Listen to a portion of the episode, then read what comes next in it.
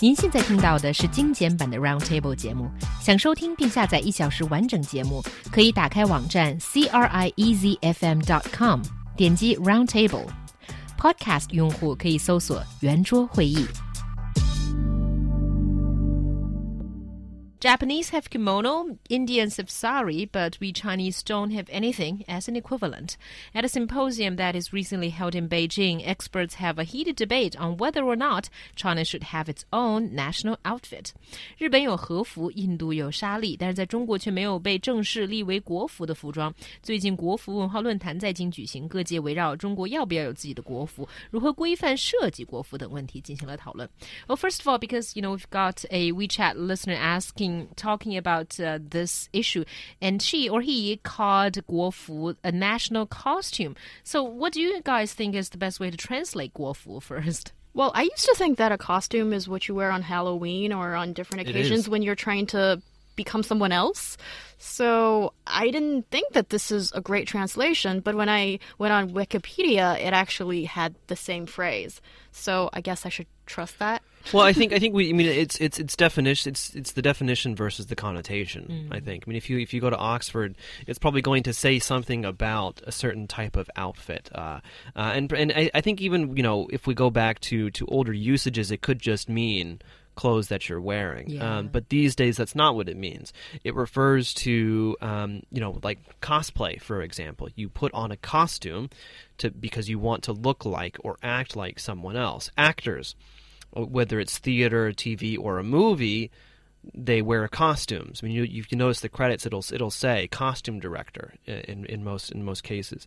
Uh, whereas an outfit is just something that you wear. Usually, an outfit is going to be something um, that is a set. Right, and so you know what I'm wearing today. I mean, it's, it's just it's just jeans and shirt. But if if I if I were to think about how the jeans and the shirt and the shoes and the socks and stuff all went together, then then you could call that an outfit. Okay, well, it sounds like an episode of Word, Word Word of, of the, the week. Week. Which yeah. we're not talking about this week. So Oh, okay. Well, anyway, it's a very interesting segment of our show that you can find on WeChat.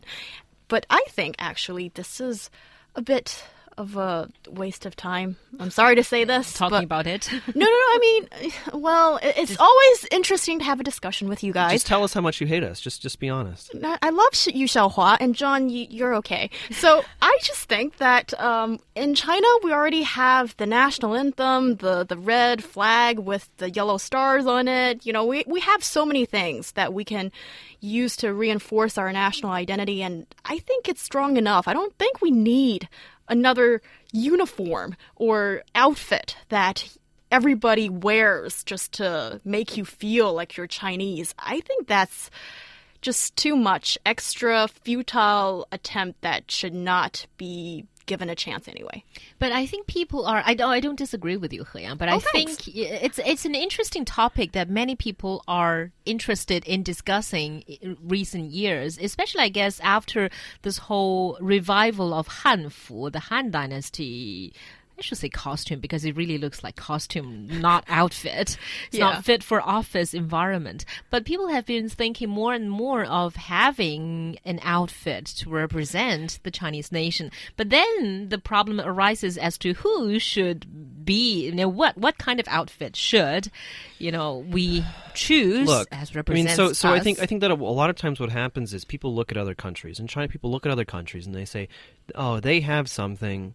Why don't we have it? Japan has the kimono, J- Korea has the hanbok, and, and so on and so on, uh, and so so and we when, when we look at these countries, um, we're we're looking at countries that only have usually one version of the national outfit. And actually, Wikipedia lists that as a folk costume.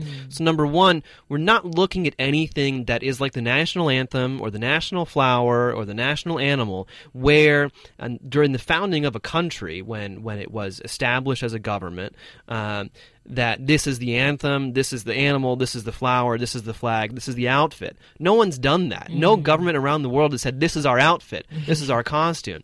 Really, what, what, what we're talking about here is what do people usually wear when they're wearing traditional clothing? And again, we see in most, in most examples, there, there's only usually one associated with this country. But I'm looking at I'm looking at uh, Algeria, and Algeria has, has an amazingly long list of, of what is considered folk costume. And so I think China is really in that same kind of category where there's no point actually in talking about oh should we have one should we not china already does and it has many Yeah, and that's we have many when it comes to looking at different ethnic uh, ethnic groups. But for the Han people, we maybe don't really have one um, This- idea this- that this is- most people agree this upon. is this is this is like white problems in the U.S. You know, this is like the problems that white people have. Like, oh, we're all white. We don't have we don't have some kind of identity. But oh, those African Americans, they have their rap and they have their fried chicken, and the Mexicans, they have their corn tortillas. But white people, we have nothing.